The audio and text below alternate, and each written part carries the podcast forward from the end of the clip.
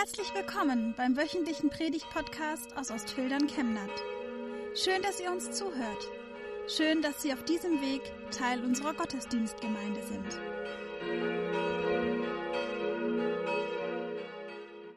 Liebe Gemeinde, gut, dass wir das Jahr 2020 hinter uns haben. Das habe ich ganz oft gehört und gelesen. Jetzt beginnt ein neues Jahr. Und über so einem neuen Jahr steht immer auch eine Jahreslosung. Die hat eine ganz hohe Aufmerksamkeit bei uns als evangelische Christen, zum Teil sogar inzwischen auch bei katholischen Christen. Ich mache immer ganz gerne am Anfang so ein kleines Quiz. Wenn die so wichtig ist, dann sollte man die sich ja im Lauf eines Jahres merken. Wer weiß denn noch die vom letzten Jahr? Alle, die gestern dabei waren, wissen es wahrscheinlich. Laut? Super. Ich glaube, hilf meinem Unglauben. Na klar. 2019, die weiß ich noch gut. Wer weiß sie? Aha. Alle nur fürs Kurzzeitgedächtnis sich das gemerkt. Suche Frieden und jage ihm nach. Der Frieden wir haben damals was gebaut mit Jugendlichen in einer Minecraft-Welt, so ein Friedensparcours. 2018, hat da jemand besondere Erinnerungen an dieses Jahr? Niemand hier? Online kann ich nicht prüfen, dann verrate ich's. Gott spricht, ich will dem Durstigen geben von der Quelle des lebendigen Wassers umsonst. Gratis, die Gnade umsonst. Vielleicht das Jahr 2017, das große Reformationsgedächtnisjahr, jetzt auch schon wieder eine Weile her. Das wird jemand wissen? Nein? Gott spricht, ich schenke euch ein neues Herz und lege einen neuen Geist in euch. Ich glaube, den meisten geht's wie mir, wenn man es dann hört, dann verbindet man was mit diesen Versen. Dann leuchtet was auf vor dem inneren Auge. Vielleicht hat man auch noch dieses Jahr vor sich, das man erlebt hat mit diesem Spruch im Hintergrund. Vielleicht wird es ja auch dieses Jahr so, dass wir etwas verbinden mit der Jahreslosung, dass sie unser Jahr prägt.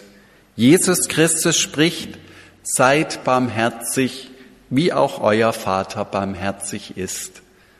Aus Lukas 6, Vers 36 die Jahreslosung.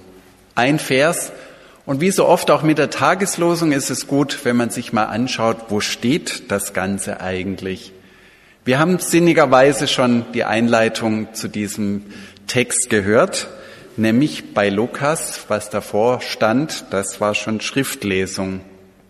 Dieser Vers ist Teil der Feldrede, wie man sagt. Wir kennen besser bei Matthäus die Bergpredigt, die ist richtig bekannt. Lukas hat ganz ähnliche Worte Jesu zusammengestellt zu einer Feldrede oder, wenn man genau nachliest, die Rede am Fuß des Berges. Also nicht auf dem Berg, sondern am Fuß des Berges, aber vom Inhalt her ganz ähnlich, ein bisschen anders zusammengestellt. Und diese Feldrede beginnt auch wie die Bergpredigt mit Seligpreisung. Da heißt zum Beispiel, glückselig seid ihr, die ihr arm seid, denn euch gehört das Reich Gottes. An wen richtet sich diese Feldrede bei Lukas? Das kann man genau nachlesen. An die zwölf Jünger, die berufen werden und auch an ganz viele Jünger, die dazugekommen waren, die auch als Jünger bezeichnet werden, aus ganz verschiedenen Gegenden, also Anhänger Jesu, auch aus dem weiteren Kreis. Und damit kann man sagen, das richtet sich genau an uns, die wir Jüngerinnen und Jünger Jesu sein wollen. Und diese Seligpreisungen zeigen, wenn man das liest, dass Jesus seine Jünger vorbereiten will auf die Gottesherrschaft, auf die messianische Herrschaft, die unmittelbar bevorsteht. Und schon jetzt in der Gegenwart sollen sie nach den Regeln handeln, die irgendwann in der Zukunft gelten. Ein ziemlicher Clash of Cultures eigentlich in einer Zeit, wo es noch nicht so weit ist, dass das Reich Gottes angebrochen ist, so zu handeln, wie es im Reich Gottes dann normal sein wird. Und für diese Zeit gibt Jesus zwei Regeln, zwei Grundsätze aus. Wenn wir das lesen, dann ist der erste Grundsatz was ziemlich Bekanntes, das ist nämlich die goldene Regel. In Vers 31 sagt Jesus, genau so, wie ihr behandelt werden wollt, behandelt die anderen auch. Genau so, wie ihr behandelt werden wollt, behandelt die anderen auch. Diese goldene Regel gibt es in fast allen Religionen und Kulturen. Und ich glaube, wir wären schon ziemlich weit, wenn sich alle an diese eigentlich selbstverständliche menschliche Regel halten würden. Und der zweite Grundsatz in dieser Feldrede von einer sehr wichtigen Bedeutung ist genau unsere Jahreslosung. Seid barmherzig wie euer Vater. Dazwischen gibt es dann einiges an Konkretionen, Feindesliebe, Gewaltverzicht, Bereitschaft zum Leihen, ohne etwas zurückzuerwarten. Wenn das Friedensreich des Messias schon angebrochen wäre, dann gäbe es gar keine Gewalt. Dann müsste man nicht nur darauf verzichten, zurückzuschlagen, dann würde man auch nicht geschlagen. Dann müsste man wahrscheinlich auch gar nicht leihen, weil alle Menschen genug hätten und müsste das nicht zurückerwarten oder eben darauf verzichten. Es gibt in der Theologiegeschichte einen ziemlich langen Streit, ob diese radikale Ethik, die wir gehört haben in der Schriftlesung und die auch in der Jahreslosung anklingt, überhaupt lebbar ist unter normalen Bedingungen. Muss man dafür ins Kloster gehen? Das war eine Lösung, um das Radikale zu leben. Oder ist es vielleicht eine Utopie, die gar nicht so ganz ernst gemeint ist? Jesus sagt deutlich, doch, die beginnende Gottesherrschaft, die erlaubt es, dass man schon nach diesen Regeln lebt. Also es gilt schon für uns jetzt und heute. Was bedeutet nun diese Jahreslosung genau? Was bedeutet sie für uns? Da werden zwei Größen miteinander in Beziehung gesetzt. Unser Wesen und das Wesen Gottes. Und eine zentrale Eigenschaft Gottes wird uns zugesprochen, seine Barmherzigkeit. Die soll auch für uns gelten. Man nennt es eine Nachahmungsformel. Wir sollen Gott nachahmen, Gott als unser Vorbild. Das ist gar nicht so neu. Ziemlich bekannt ist im dritten Buch Mose die Formel, ihr sollt heilig sein, denn ich bin heilig. Ein Grundsatz für das Volk Israel. Und Jesus kannte diese Heiligkeitsformel natürlich sehr gut. Und er kannte auch die Pharisäer gut zu seiner Zeit, die genau diese Formel mit der Heiligkeit stark gemacht haben, die gesagt haben, alles muss heilig und rein sein. Wenn das alles da ist, dann kommt der Messias, dann bricht das Reich Gottes an. Und sie waren besonders streng. Jesus sagt, ich gebe euch einen anderen Grundsatz einen neuen, den er ganz eng mit dem Bild von Gott als Vater verknüpft. Ihr sollt barmherzig sein, wie euer Vater, natürlich der Vater im Himmel, es auch ist. Gott ist barmherzig und gnädig, das ist die wichtigste Eigenschaft Gottes. Barmherzig und gnädig ist der Herr, geduldig und von großer Güte. Er wird nicht für immer hadern noch ewig zornig bleiben. Er handelt nicht mit uns nach unseren Sünden und vergilt uns nicht nach unserer Missetat. Eine häufige Formel auch schon im Alten, im Ersten Testament, dass Gott gnädig und barmherzig ist. Gott und Mensch werden also in Beziehung gesetzt in dieser Jahreslosung. Aber Gottes Barmherzigkeit ist größer, als unsere es jemals sein kann.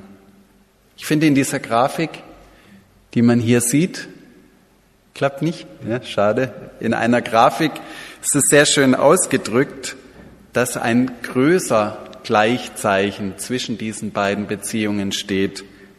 Gottes Barmherzigkeit ist natürlich größer als unsere.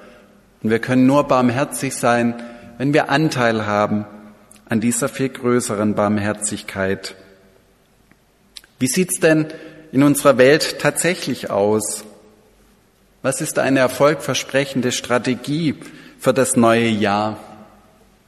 Ich finde es manchmal hilfreich, vom Gegenteil auszudenken, Von den Prinzen gibt es einen ziemlich bekannten, erfolgreichen Song mit diesem Text.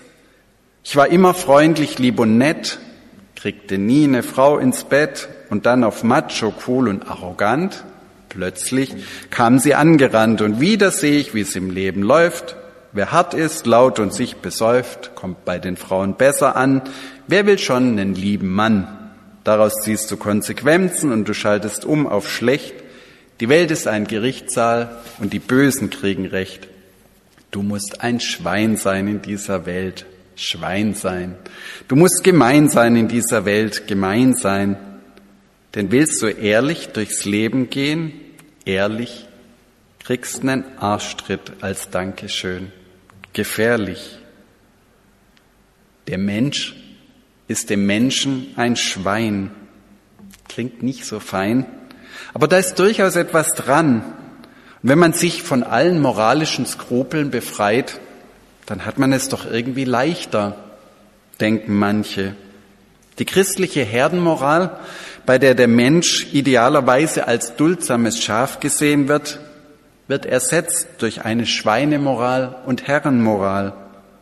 Wer es sich leisten kann, darf unmoralisch sein.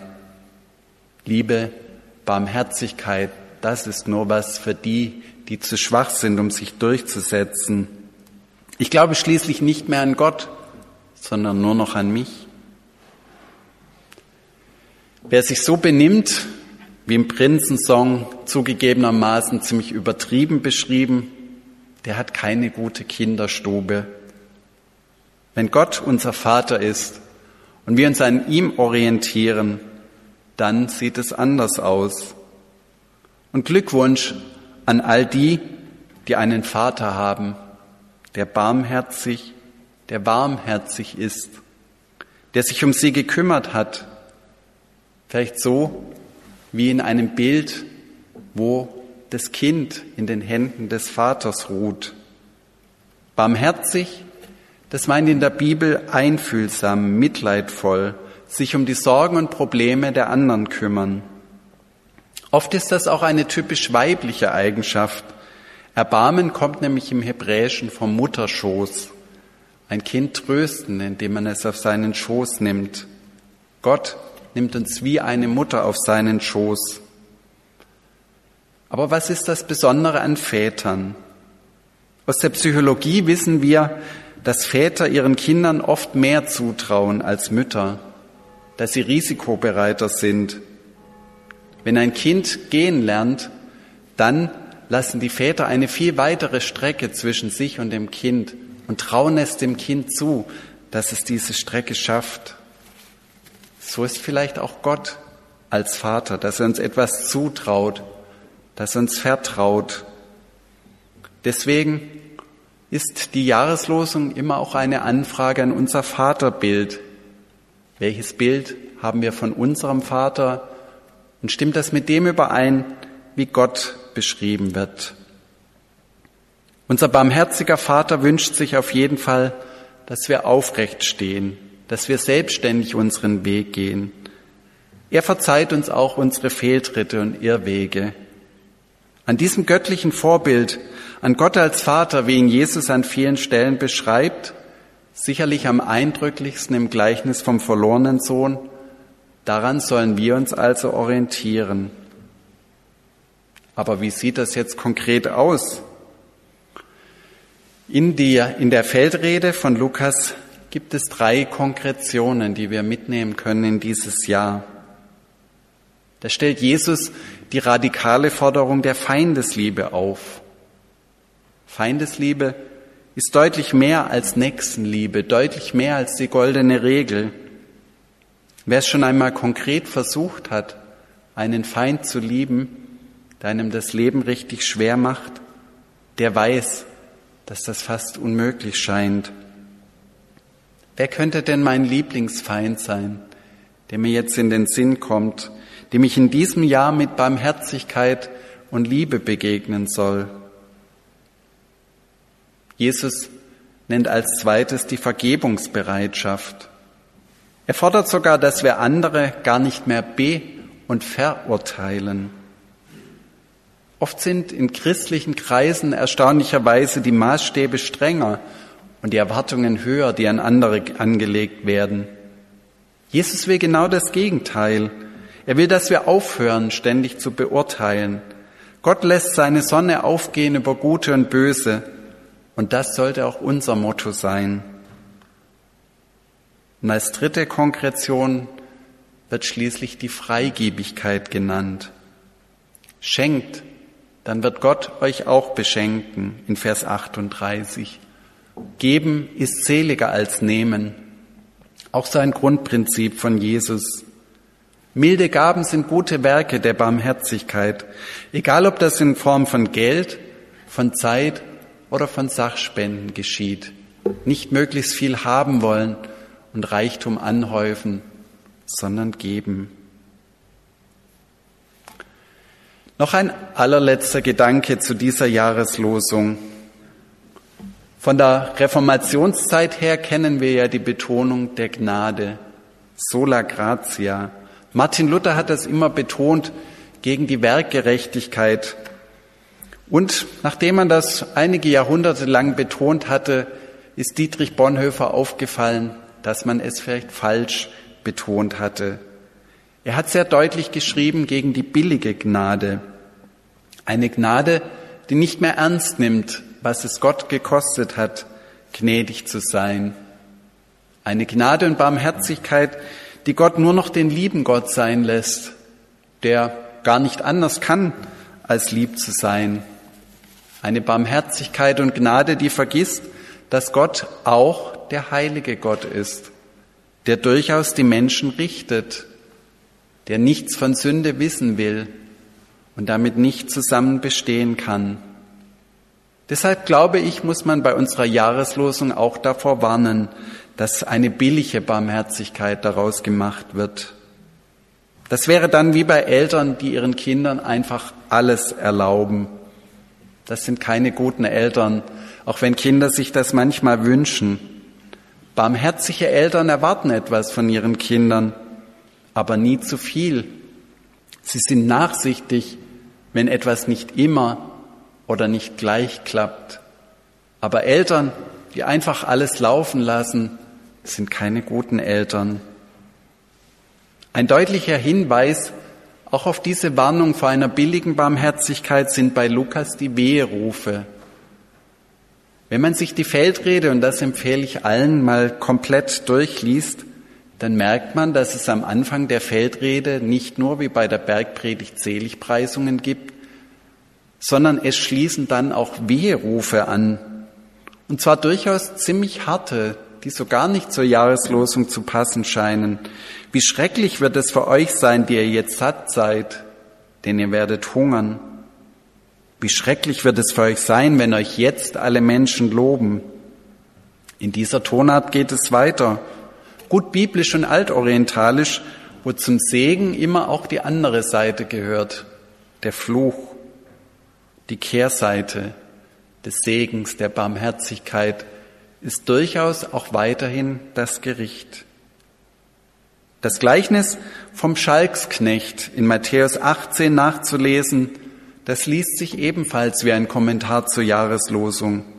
Da wurde nämlich einem Knecht vom König eine riesige Summe erlassen und der hat nichts Besseres zu tun, als gleich danach von einem Mitknecht eine lächerlich geringe Summe einzutreiben und ihn ins Gefängnis werfen zu lassen. Das gefällt Gott in diesem Gleichnis überhaupt nicht. Und noch ein allerletzter Gedanke. Oft gelingt uns das vielleicht durchaus, barmherzig zu sein mit anderen Menschen, aber mit uns selbst, da sind wir streng. Wir erwarten viel von uns, oft zu viel und scheitern dann an unseren Ansprüchen.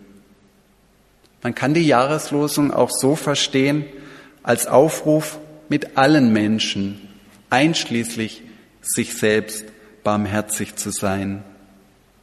Vielleicht ist es ja auch das, was wir in diesem Jahr lernen können, was wir vom letzten Jahr mitnehmen können. Sei barmherzig mit dir selbst. Gott ist es schließlich auch. Amen.